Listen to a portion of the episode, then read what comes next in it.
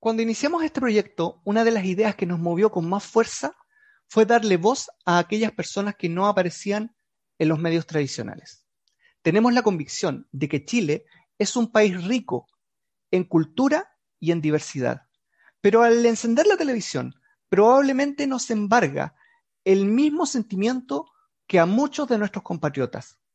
Vemos a los mismos de siempre, escuchamos siempre las mismas opiniones. En el capítulo de hoy, Cristian Aranguis, acompañado de Diego Sandoval, conversan con tres jóvenes ilustradores chilenos. Veamos cuál es la visión que tienen ellos de la actualidad, de este nuevo Chile y de todo lo que nos está pasando en este loco país. Sean todos bienvenidos a este nuevo capítulo de Por la Razón.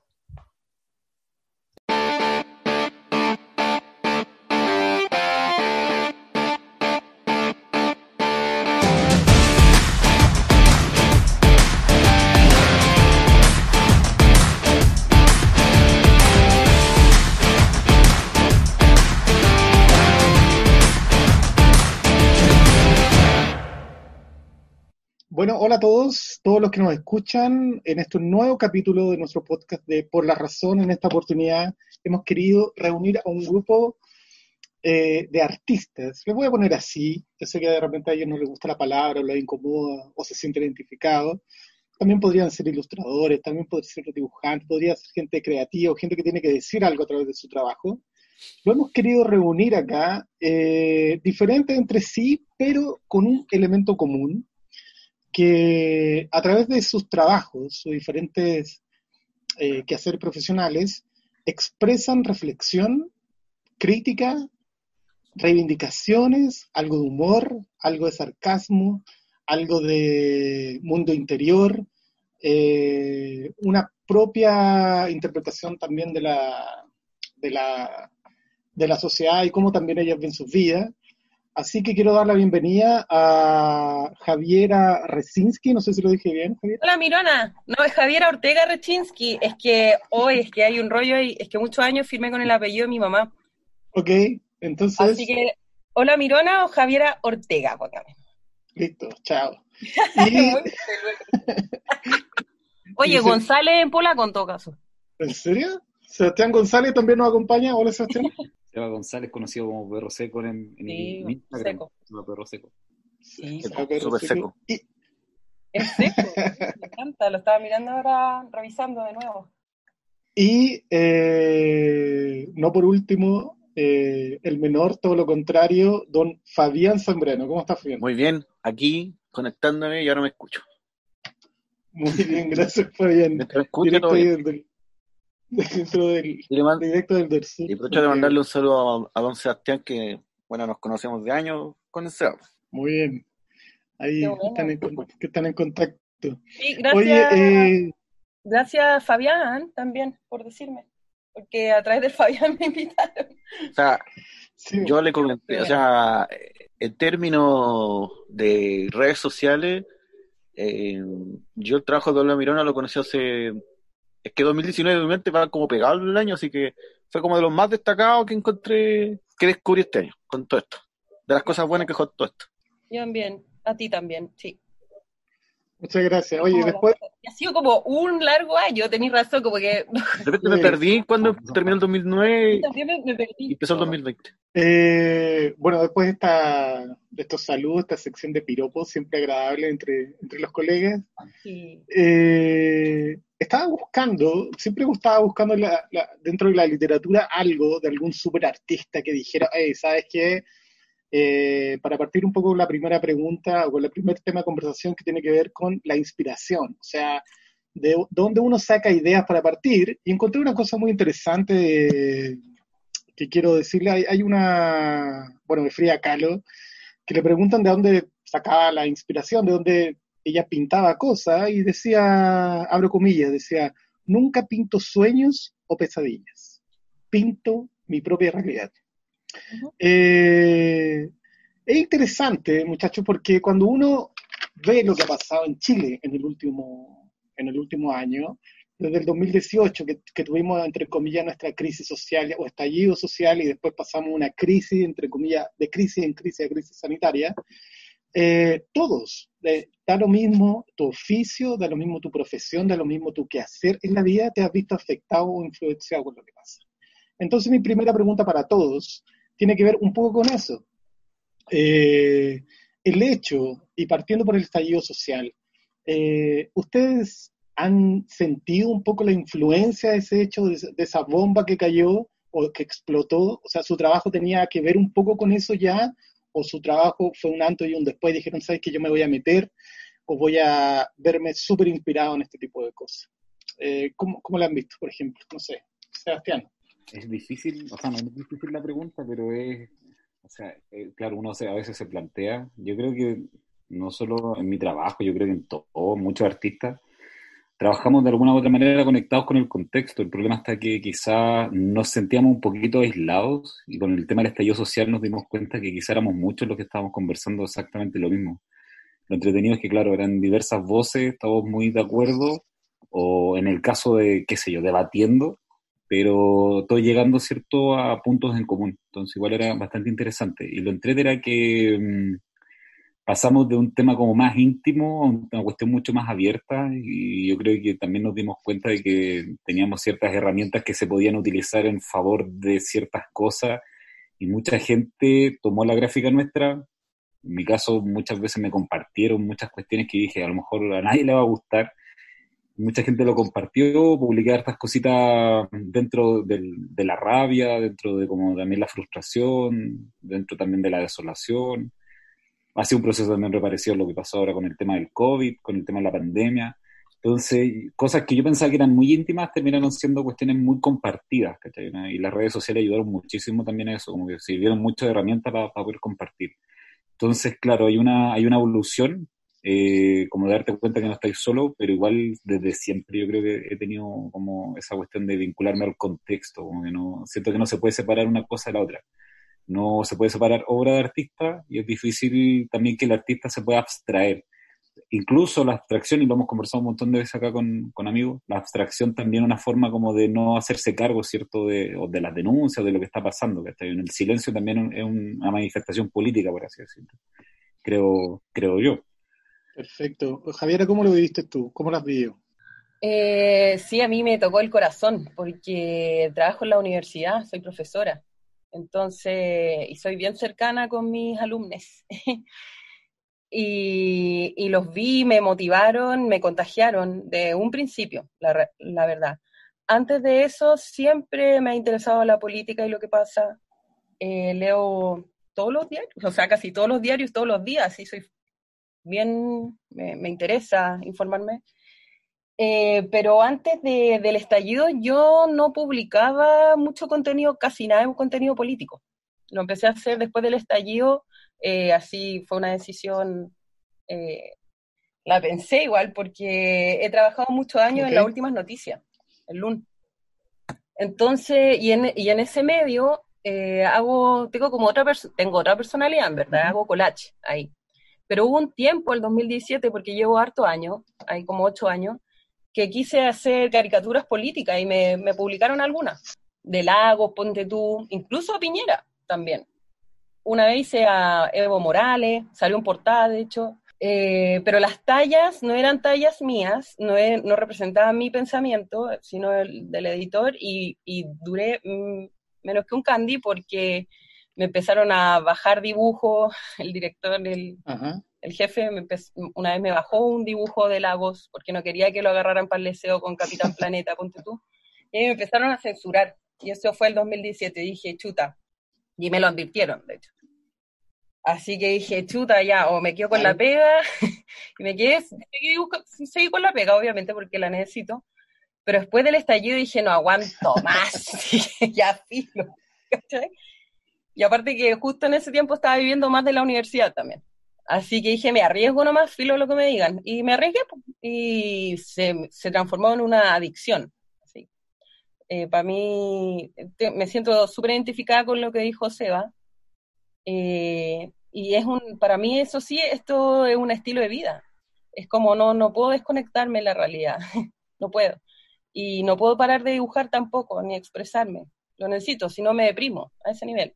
Y las redes sociales han sido una escapatoria en el sentido de que uno puede compartir rápidamente su idea, ¿cierto? Y, y es eh, muy bonito y alentador encontrarse, acompañarse en esto y encontrarse con la gente, en la idea. Eh, también me pasó que antes me sentía sola con mis críticas y mi forma de ver lo que pasaba en Chile y después del estallido me sentí acompañada por primera vez. Después salí a la calle a pegar cosas, todo, a mí me cambió la vida.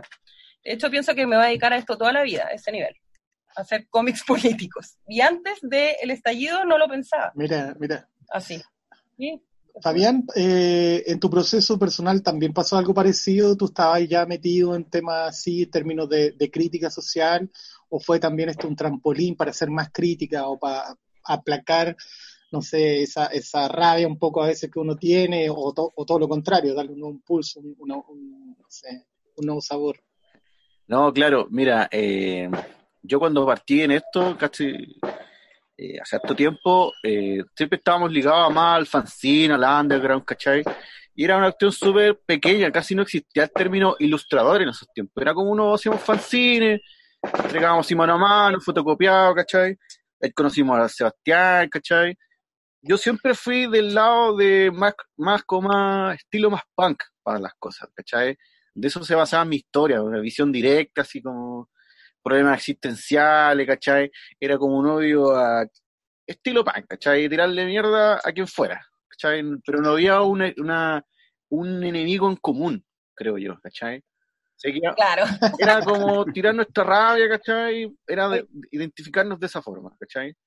Después que pasó el tema del estallido, fue una cosa que, claro, se abrió un puente, eh, el- el- el- desde mi punto de vista, para mm, dar un, sentí como que era un testamento de lo que estábamos pasando, de la, dejar como un, un- una imagen, un testimonio de este nuevo Chile que estaba creando, ¿cachai? Yo justo en ese tiempo estaba haciendo un cómic que como que en una parte no iba a ningún lado. Como que el mismo personaje no, no, no tenía una crítica social realmente, no tenía un norte, ¿cachai? Y después de esto dije, ¿sabes qué? Es un buen momento para dejar eh, un testimonio de este nuevo Chile que cambió, que yo consideré que es como ese proceso entre el 2016 y el 2017, ¿cachai? Que como que no, no nos dábamos cuenta que yo creo que nadie pensó lo que iba a pasar, ¿cachai? Todos estábamos en una burbuja. ¿Te fijas? Entonces hoy claramente mi trabajo va pasó de una visión más punk a una, a una cuestión directa, ¿cachai? De conectarme con ese, ese humano que despertó con el estallido social, que se pregunta y que exige sus derechos, ¿cachai? Y buscando de una forma de abordar la, realidad social desde una, desde una óptica mordaz, crítica y lisérgica, weón. O sea, en realidad yo no inventé nada de lo que estoy haciendo ahora, ¿cachai? Todo está ahí. Yo solamente me estoy limitando a mezclar los aspectos de la experiencia de, lo, de la vida y la vida real con estos personajes, ¿cachai? Muchos de los diálogos de mis, de, ponte tú de mis cómics son diálogos, entrevistas a estos locos, ¿cachai? Cosas que realmente tú decís, oye, este dijo esta weá, ¿en serio? O sea, te imagínate, no es ciencia ficción cuando tu presidente dice estamos en guerra, así, loco, no te fluye una idea después de eso, loco. Entonces, claramente, de hecho recuerdo una vez que, de hecho, que a seguir más el trabajo de la Mirona, que una vez comentó, ¿sabes qué? Era, era algo así. Eh, estoy cansado de, de la de las cuestiones políticas, si quiero empezar a hacer trabajar, hacer sus ilustraciones de la eh, porque estoy, de la vida que estoy cansado. Y sabes que realmente uno lo intenta, yo también no Sí, puedes, no puede. porque loco, todos los días pasa una weá tras otra, una cuestión que no se puede, ¿cachai? Nos escriben el guion Entonces solo. digo, Sí, pues, el guion está es ahí. Nosotros no estamos inventando nada, está ahí, ¿cachai? Y ahora con las redes sociales, con todo lo que está pasando, loco, la gente se está conectando. Ir a ver al GAM y mucha gente que ni siquiera es ilustrador, ¿cachai? Que ni siquiera es dibujante, ni siquiera es pintor, está dejando sus testimonios. Entonces, eso es lo que nosotros estamos tratando de hacer y por lo menos, y eso es lo que yo me estoy preocupando ahora, dejar un testimonio de este nuevo Chile, que me encanta decirlo. Sí, bacán. Yo también, antes del estallido, yo empecé a hacer cómics el 2018. Y antes del estallido estaba remetida en mis libros, porque soy súper ñoña, me encanta leer. Y estaba investigando sobre el Internet y el mundo del Big Data y de, de cómo nos dominan. Estaba así metida en la conspiración. Y también era como que también sentía que no tenía norte, ¿cachai? Como que dibujaba así cualquier idea filosófica que leía por ahí y también me pasaba eso, que me sentía igual perdida, ¿cachai? Como no comunicándome realmente con la gente, como que sí, no, no sentía que había un enemigo común. Claro, igual es complicado eso. Complejo, me pasó igual, fíjate. Porque igual es, Y también siento lo del testimonio. Claro, es que es complejo ese tema como del enemigo común o de cuando uno se vuelve muy críptico con el tema de las ilustraciones, porque a veces yo me cuestioné y decía, yo nomás me entiendo lo que estoy dibujando, como que nadie entiende lo que estoy haciendo, ¿cachai? Y después me pasó una vez, por ejemplo, hace como tres o cuatro años atrás, hice una silografía que era un milico. Entonces, como que estaba tachado encima la silografía como con una cruz roja, ¿cachai? Así como prohibido el tema. Y dije, está bueno, nunca las voy a pegar en el calle. Y después me acuerdo que se las pasé a unos amigos y terminaron pegando en el GAM. Entonces era como quizás esperaron su momento, ¿cachai? Quizás, claro, muchas veces tenemos la sensibilidad de, de captar ciertas cuestiones pero no sabemos cuándo se van a utilizar, ¿cachai? Entonces yo creo que mucha gente cree que todo esto fue espontáneo, pero en realidad desde hace tiempo mucha gente estaba realizando gráficas. Sí, había mucha rabia acumulada de Y había muchas cuestiones así como que ya estaban listas, ¿cachai? Como que la gente como que dijo, ya, este es el momento, para salgamos con toda la calle, ¿no?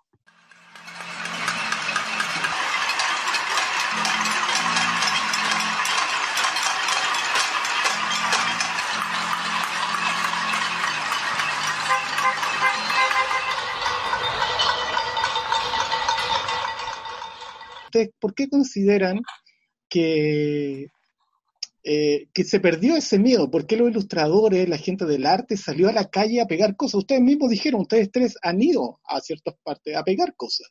seguramente si esto hubiera pasado antes, a ustedes mismos se lo hubieran detenido. Pero hoy día había gente que lo iba a ayudar, inclusive a decir, oye, Sebastián, Fabián, eh, Harry, yo te ayudo a pegar esta cuestión, yo te ayudo a escribir esto. Eh, Oye, incluso a mí me, ha pasado una vez que me, trataron de funar pegando un cartel por cara cuica, pero me defendió la gente. Mira, eso es súper interesante. A ver, cuéntanos un poco eso. Me dijo, la revolución no es tuya, cuico. No, y estaba con mi pololo, que es rucio, para colmo. Y, yo, y, y, justo había gente alrededor de nosotros y nos defendieron. Yo no dije nada, así me dio, me dio cosa pero, pero fue bonito, me sentí acompañada. En resumen, no quiero interrumpir porque quiero que hablen los chiquillos, pero a mí me pasa que perdí el miedo porque me siento acompañada ahora, en lo que siento, lo que pienso, en mi discurso. Entonces, como en vez de salir sola a, eh, a buscar algo en la noche, ahora voy con alguien. Sí, ¿Cachai? Sí, es verdad. Eso me pasa. Eso. Yo creo que nunca antes la gente, por ejemplo, había defendido, no sé, por ejemplo, yo, salía con, con, mi polola, con mi pareja, que también es ilustradora, Malandra Ilustra, la pueden seguir ahí en Instagram, y salíamos con la malandra, salíamos a pegar, pero el, rollo es que la gente se acercaba y yo dije, bueno, nos van a echar la bronca. Y se acercaban de repente y decían, oye, ¿no tiene uno, uno de esos afiches que me regale? ¿No tiene algo? De o compartir, o la gente como súper así entusiasmada, sacando fotos, grabando, un montón de cuestiones, un montón de situaciones. Yo no voy a mentir, yo igual salía con un poco miedo, ¿cachai? ¿no? Porque tenía claro la experiencia antigua de pintar murales o acompañar amigos grafiteros, ¿cierto? Hacer ya actos más, más extraños, ¿cierto? Pintando en la calle, eh, antes del estallido social, y claro, pues, te echaban a los pacos, ya era como que, de hecho, de repente te encontrabas hasta con los mismos pacos, y era como, de nuevo usted, no se acabaría de rayar, ¿cachai? Como la misma cuestión siempre. Pero por otro lado, igual es, yo creo que es un poquito contestatario este asunto como de perder el miedo. Yo creo que la gente perdió el miedo a, a que les pasara algo porque sí o sí te iba a pasar algo. O sea, ya como que odié en el sistema o salía a protestar, pero de una de dos te van a cagar igual. No había nada que perder. Como, no tengo nada que perder. Estaban mis alumnos también, sí. Claro, como no tengo nada que perder. Nada que perder, sí. Y el asunto es que, eh, por eso también salen lemas como, como era que decía la gente, era como, con todo sino para qué. Claro. Era como, con toda la weá, ¿cachai? Si, si no, ¿para qué te quédate en la casa? No, pues, sale, ¿cachai? Protesta y todo eso. Y lo otro también es que los canales oficiales como para poder manifestarse están obsoletos el tema, por ejemplo, de la confianza en los políticos, que siempre uno como que intentaba volcar su rollo, si para qué estamos con cosas, todos teníamos un candidato o candidata, todos confiamos en algún partido, no, ¿cachai? Mediana o, en gran medida, pero ya la gente no confía en los políticos, ¿cachai?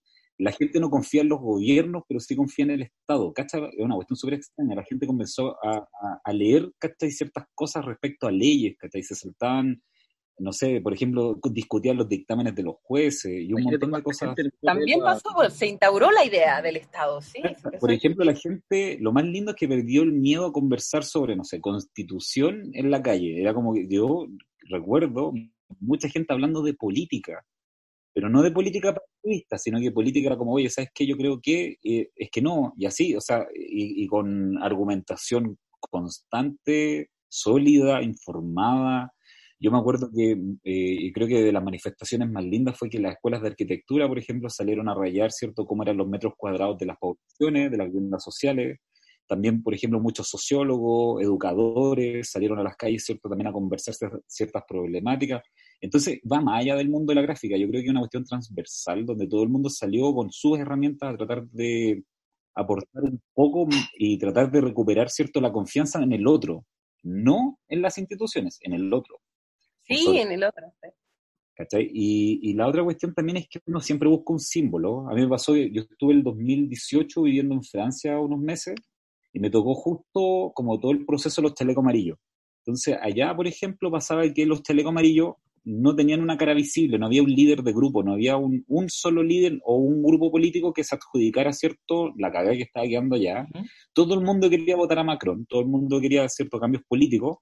Y aquí pasaba un poco lo mismo. Entonces, si allá estaba el símbolo de los telecos amarillos, aquí también había un símbolo que era transversal, que era este como matapacos, que en realidad no es, es un perro, claro, sí, que estaba hace tiempo allá, sí, pero puede ser cualquier perro, puede haber sido cualquier símbolo, ¿cierto? Entonces, esta simbología como de la cara, pero no cara, Exacto. ¿cierto? Y el de no tener líderes. cualquiera de nosotros. Exactamente, cualquiera de nosotros puede ser el líder, ¿cachai? Todos somos líderes, ¿cachai? Y una cuestión transversal, y eso también es lo otro bonito. Ver miles de banderas de distintas cosas, ¿cachai? Cosas que no solamente son partidos políticos, hasta clubes deportivos de barrio, yendo a las manifestaciones, es la pertenencia. Es una cuestión que va más allá, ¿cierto?, de negro-blanco. No te iba a decir que fue chistoso que el chaleco amarillo, aquí como fue, dieron vuelta toda la vez y el chaleco amarillo, que era el facho cuidando las fronteras, pues bueno, no, no entendieron nada. Como que nada. Cuidando supermercados, que lo bueno. ¿Cachai? Como que yo creo que lo vi porque lo que yo sentí como que estos locos, como nosotros ya teníamos símbolos, digo nosotros, como eh, que reivindicaban esta lucha, esto dijimos, sí, que nosotros también queremos tener esta weá. Y empezó a salir ejemplo con estas banderas de la serpiente amarilla, weón, pura, ¿cachai? Estas banderas de Trump, weón, porque... Sí, sí, sí. Porque estos locos, esto, lo fijáis desde el punto de vista, porque siempre he hecho tratar de hacer el ejercicio, porque en términos como gráficos de, como por el lado de la gran mayoría que somos nosotros, son identificables, ¿cachai? Y creo que estos locos son eh, eh, de hacer el ejercicio de cómo es por el otro lado, qué pasa con el otro lado, ¿cachai? Como que quiero saber qué piensa este weón, por qué hace esto, ¿cachai? Y te das cuenta que, aparte que sus argumentos son súper pobres, ¿cachai? Culturalmente también es muy vacío, ¿cachai? Yo he conocido ilustradores eh, fachos, ¿cachai? Y muchos súper bien. ¿Y quién? Y son los weones, y los dibujos son o sea, más que el dibujo, lo, lo, el, el, la, el, con la que comunican es súper vago, ¿cachai? Así como... Súper vago, de hecho me acordé de uno, uno que se llama Progremones. Claro, Progremones. Progremones, y hace talla así como eh, sobre el movimiento feminista, por ejemplo que antes no querían que el Estado se metiera en sus vidas, como aludiendo a la lucha por el aborto legal y seguro, pero ahora quieren Estado, ahora que eh, tienen demandas sociales y que quieren cambiar la constitución. Claro. Ah, lo que, Así al paralelo como si fuera chistoso, es como se están contradiciendo, diciendo, eh, antes no quiero el Estado en mi vida y ahora lo único que quiero es Estado. Ese era el chiste, Pai. ¿Cachai? Claro, no son básicos, es súper estúpido cuando uno lo piensa. Es como, wow, ¿cachai? Si tú miras la, comunidad. son cosas distintas, claro estos locos son, su único lenguaje es como ser irónico, ¿cachai? Como el único cabito de batalla, es como, escucha Cass, el loco Cass cuando está atrapado es irónico, no sale de ahí, te, agarra el huevo, ¿cachai? Y dice, ah, pero no querían esto, así como riéndose, ¿cachai? Es como lo único viable que, Igual creo que uno de los grandes errores que muchos locales se ha cometido es también subestimar a estos hueones, porque a veces juegan al rol como del tipo simpático, incluso medio tonto, medio extraño, a lo Bolsonaro, pero el hecho de que, por ejemplo, siempre se subestima a la derecha, como a nivel, no digo intelectual, sino que a nivel como de cultural y qué sé yo, eh, es complejo. La otra vez, por ejemplo, escuchaba a Luciano Brusco, que, que fue ministro de Cultura, eh, hablaba, por ejemplo, del tema de los perseguidos políticos y salió, eh, salió a la palestra ¿cachai? a un artista que es José Balme, Premio Nacional de Arte, que sé yo, todo eso, que tuvo doble exilio, porque él, por ejemplo, se vino a Chile por el tema de la guerra civil española, después se tuvo que ir de aquí por el tema de la dictadura, y el rollo era que él como que hablaba, ¿cierto?, de que, claro, que entendía el tema de, de, estos artistas vinculados a la política, qué sé yo, todo el mundo lo estaba puteando, ¿cierto? Y dijo, no, pero yo tengo obras de Balmes en mi casa, ¿cachai? Entonces es gente que muchas veces sabe apreciar el trabajo artístico, pero los hueones se quedan callados. Y muchas veces también nosotros, entre comillas, los subestimamos. Y los hueones de verdad que se la saben por libro. Y ese es uno de los grandes problemas que tenemos nosotros. Subestimar, ¿cachai? El poder que tiene muchas veces la derecha. Eh, sé que hay personajes hay que... que negociar. No, yo sé que hay personajes que son nefastos y que, por ejemplo, no sé, la Pepa Hoffman, por ejemplo. Oh, Dios mío, esa mujer. Sí. Cada vez que hablan. Esa hablan mujer es cruel, es como la Patti Maldonado, son gente cruel. Claro, es como, pero hay otra derecha, ¿cierto? Que incluso yo creo que los buenos ni siquiera son pinochetistas, porque los buenos lo único que están interesados de su bolsillo, y si viene un buen como Ricardo Lago y el buen les salva su bolsillo, los buenos le van a aprender vela igual, ¿cachai? O como Ponce Lerú que financia a todos los buenos. Entonces, son compadres, ¿cachai? Claro que muchas veces nosotros nos reímos de ellos, pero a la vez también los subestimamos y, y tienen un poder que llega a ser abogado. Es como una abogada que va más allá de, lo que te puedan hacer, ¿cachai? No con abogados. Es como que de verdad que los buenos tienen un plan fijado de destruir completamente este país a costa, ¿cachai? No de poder ganarlo todo. O sea, quieren hacer mierda esta wea. Entonces, Exacto. no hay que subestimarlos tanto, ¿cachai? Ahora, sí hay que reírse de ellos. Sí, podemos, pero no subestimarlo. Si el 2020 fue un año difícil, ¿será el 2021 un mejor año? Todas las predicciones de salud, dinero y amor. El horóscopo de Pedro Engel. Yo creo que hemos eh, hecho un, un, un, listado bien interesante de, lo, de los por qué, de los motivos, de, del proceso que se ha dado de, de, de, estas crisis, de estas dos crisis, como todo este dos años, que ha sido un año, que como decía Fabián. Pero hay una cosa bien interesante que nos liga a la última pregunta de este programa, que tiene que ver con lo que va a pasar el 2021. Eh, porque el 2021 va a ser un año muy importante en Chile, vamos a lleno de elecciones, o sea, va a haber elecciones de todos lados.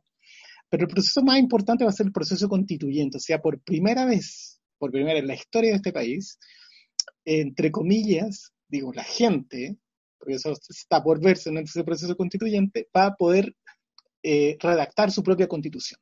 Y es un hecho que provoca en sí, para todos los que estamos acá, eh, alto nivel de expectativa. O sea, todos queremos que esa constitución pueda tener por fin eh, la representación de, de, todas las diferencias que hay en el país.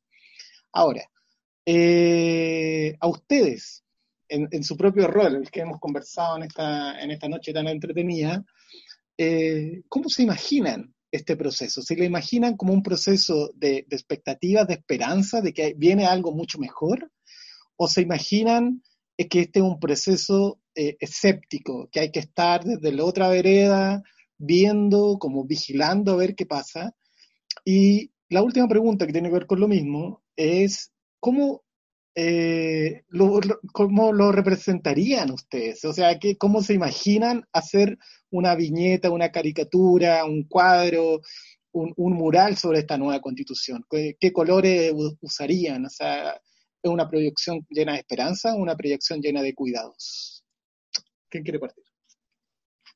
Yo no sé lo que va a pasar, pero te lo grafico así, es como si la casa se está quemando porque yo encuentro que este país está tan mal, hay tanta injusticia, que ya llegamos a un punto en que tenemos que arriesgarnos. No sé si va a ser para bien o para mal, esto es como una revolución, damos el paso, estoy dispuesta a darlo, ¿cachai? Y arriesgarme. Espero que sea lo mejor, pero no me atrevo a decir si va a ser mejor o no en la práctica, porque igual es posible de que se la roben o que no resulte, qué sé yo, obvio, ¿cachai? Pero doy el, me entrego de corazón al proceso.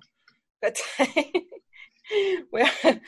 eso puedo hacer. Tengo fe en el sentido literal de la palabra. Fe, porque la fe es ciega, confianza, cuando uno no ve lo que está pasando, pero igual siente que puede ser. Le tengo fe, eso sí. Porque le tengo fe a mi gente, en general, le tengo fe a los, a los chilenos, a nosotros. Entonces, en ese sentido, pienso que sí, puede ser para mejor. El paso siento que hay que darlo de corazón. Si es que la casa se está quemando, ¿te tiráis por la ventana? Sí. sí. Fabián, ¿cómo? Y trata de caer Fabián, ¿cómo lo viste Mira, yo de verdad la cuento re interesante, ¿cachai? De hecho, tengo harto una, un par de proyectos dando vueltas sobre el mismo tema, porque eh, me quedo dando vueltas cuando veía las franjas estos locos cuando decían la hoja en blanco, la hoja en blanco la hoja en blanco. Como que les tenían miedo a hoja en blanco y yo, encontraba, yo encuentro la raja una hoja en blanco, pues, si uno parte buscando la hoja en blanco, ¿cachai? Para un artista la hoja en blanco es esencial. Es la maravilla. Entonces, claro, yo tengo, tengo harta esperanza de lo que va a pasar, pero también me quedo de lo que dijiste tú. Yo, igual que estar súper atento a lo que pase, ¿cachai? No podemos decir, ah, listo, ya pasó la cuestión. Porque si no nos va a pasar de nuevo 30 años que todos estaban todos durmiendo, weón, y uy, ¿por qué pasó el estadio social? Si estamos tan bien, ¿cómo se va a pillar el jaguar? Esta weón, no sé cómo era. ¿Cachai? Entonces hay que estar súper atento y, y en lo personal yo quiero ver como el verlo desde el punto de vista artístico, ¿cachai? Porque muchas veces como que la cultura es algo muy lejano, ¿cachai? Los artistas, como decía Sebastián, hay gente que los ve de como, weón, del sol, la gente de la NASA, pues, entonces, ¿cachai? Hacer partícipe a la gente de esta nueva constitución también desde el punto de vista artístico, ¿cachai? Que, que no es algo lejano, ¿cachai? Que la gente puede echar a volar su creatividad, porque la gente piensa, no sé, que el ser creativo es como para algunos, ¿cachai? Y la creatividad está en todos, ¿cachai? La gente que hace el almuerzo, ¿cachai? Que un montón de gente, ¿cachai? Entonces, desde ese punto de vista, yo creo que eh, lo que se viene es que estar súper atento. Esa es la única preocupación que yo tengo, estar súper atento, estas ovejas que están, esos, estos lobos que están disfrazados entre medio, ¿cachai? Y, y, que no nos pase lo que lamentablemente le pasó a nuestros papás, ¿cachai? Que una vez también lo hablamos con Sebastián, porque la familia, como los papás, como, ah, listo, chao Pinochet, y después todos felices. Y en realidad no pasó nada, ¿cachai? Fue peor la verdad, ¿cachai? Entonces ahora tenemos que estar atentos para que, de verdad, lo que yo estoy abanderado con este nuevo chico, weón, atentos, con todas las antenas prendidas. Sebastián, ¿cómo viste este proceso como, como artista, como persona? ¿Cómo, cómo lo vais a enfrentar también?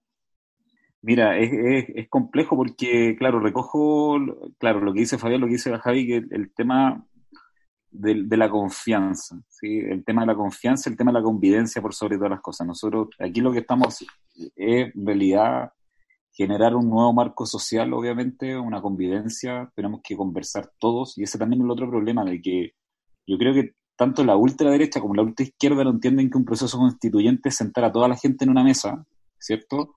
conversar. Y yo tengo confianza de que la derecha, por ejemplo, la ultraderecha y la derecha en sí, vayan a quedar minimizados porque las ideas son tan vagas y son tan extemporales, por así decirlo, atemporales, que en realidad con una simple discusión los güeyes van a quedar minimizados. Yo creo que le tienen tanto miedo a la discusión porque saben que de alguna otra forma van a flaquear. Por eso han intentado bloquear esto de todas las maneras posibles. Y lo otro también es que, eh, el otro también es que, claro, como ellos le tienen miedo, ¿cierto?, a conversar, a dialogar, porque saben que sus ideas de alguna forma tienen algunos errores, aplican la fuerza. Entonces también eh, a estar muy atentos también a cómo funciona esto. Nosotros sabemos que la fuerza eh, está de alguna forma monopolizada, pero siempre sabemos contra quiénes las aplican. Entonces también hay que estar muy atento a eso. Y lo otro que recojo de Fabián, que es re interesante, el tema de la hoja en blanco. La hoja en blanco, la otra vez leí un libro que hablaba sobre Jackson Pollock y, y hablaban sobre el tema del lienzo en blanco. Entonces, el lienzo para un artista nunca está en blanco porque nosotros siempre llevamos ideas encima. Eh, un dibujo no parte cuando comenzamos a dibujar, ¿cierto? Parte cuando estamos desde que nos levantamos, desayunamos, tenemos una idea en la cabeza, puede durar una semana, después de eso, y, como que en realidad suelen salir uno, dos, tres, cuatro, cinco dibujos, y significa que de alguna u otra manera nos podemos equivocar también en el proceso constituyente. ¿Qué significa eso? Que puede tener errores. Entonces yo creo que este proceso tiene que ser lo más flexible posible. Hay que entender de que el país cambia cada cierta cantidad de años y que las constituciones no tienen que ser una hoja inamovible tallada en piedra, sino que tienen que ser de alguna forma modificables para que se puedan adaptar a los tiempos. Mi hijo, mis nietos, mis bisnietos van a ser diferentes a la generación que está ahora. Y obviamente también las necesidades van a ser diferentes. Entonces tenemos que hacer todo lo posible para que sea lo más flexible posible, para que sea el interés de la mayoría, no el interés de unos pocos como ha pasado ahora. Entonces, al contrario de la constitución de Pinochet, hacer una constitución lo más participativa, lo más abierta posible, lo más flexible, que se vaya modificando, que se vaya adaptando y que no quede obsoleta, por, por así decirlo, ¿cierto? Que no tenga que haber otro estallido social, sino que la gente se pueda volver a sentar en la mesa, volver a conversar, dialogar y, por ejemplo, ir parchando los errores que van a ir saliendo en el tiempo. Entonces yo creo que hay que estar súper atento a eso. No hacer una cuestión así como certera, sino que, como digo, flexible por sobre todas las cosas. No una sola, sino que varias, por ejemplo, varias ideas. Y ojalá eso ya no se transforme en un dibujo, en una hoja en blanco, sino que se transforme, qué sé yo, en una exposición, en un libro, qué sé yo, en una cosa mucho más amplia. ¿Ya? Eso. Perfecto. Eh, muchachos, ya a mí no me queda nada más que agradecerle. Ha sido una conversación muy entretenida. Hemos cubierto un montón de temas. Yo creo que lo hemos pasado súper bien todos. Y eh, solo me queda eh, dejarle el micrófono a ustedes para que puedan invitar a la gente a seguir sus redes sociales y también quizás que pudieran recomendar a otro colega que también podría ser interesante, así ampliamos un poco el espectro de, que la gente vaya conociendo también más trabajos. Eso, Javi. Buena, sí. Hola Mironas, ahora, que sabéis que no, le queda tan, no me queda tan mal el nombre, yo soy Hola Mirona normalmente, pero mi mamá está loca y me da caleta idea, entonces igual es como las Mironas. Así que ahora soy Hola Mironas en redes y recomiendo a Paloma Rodríguez y a Isonauta también y a Lolo Góngora las recomiendo. Perfecto. Fabián. Eh, yo en este minuto tengo varios proyectos que están parados, pero creo que van a salir pronto. Y estoy haciendo um, hartos proyectos, ¿cachai? Harta cosa. Estoy cerrando el año, un año difícil también.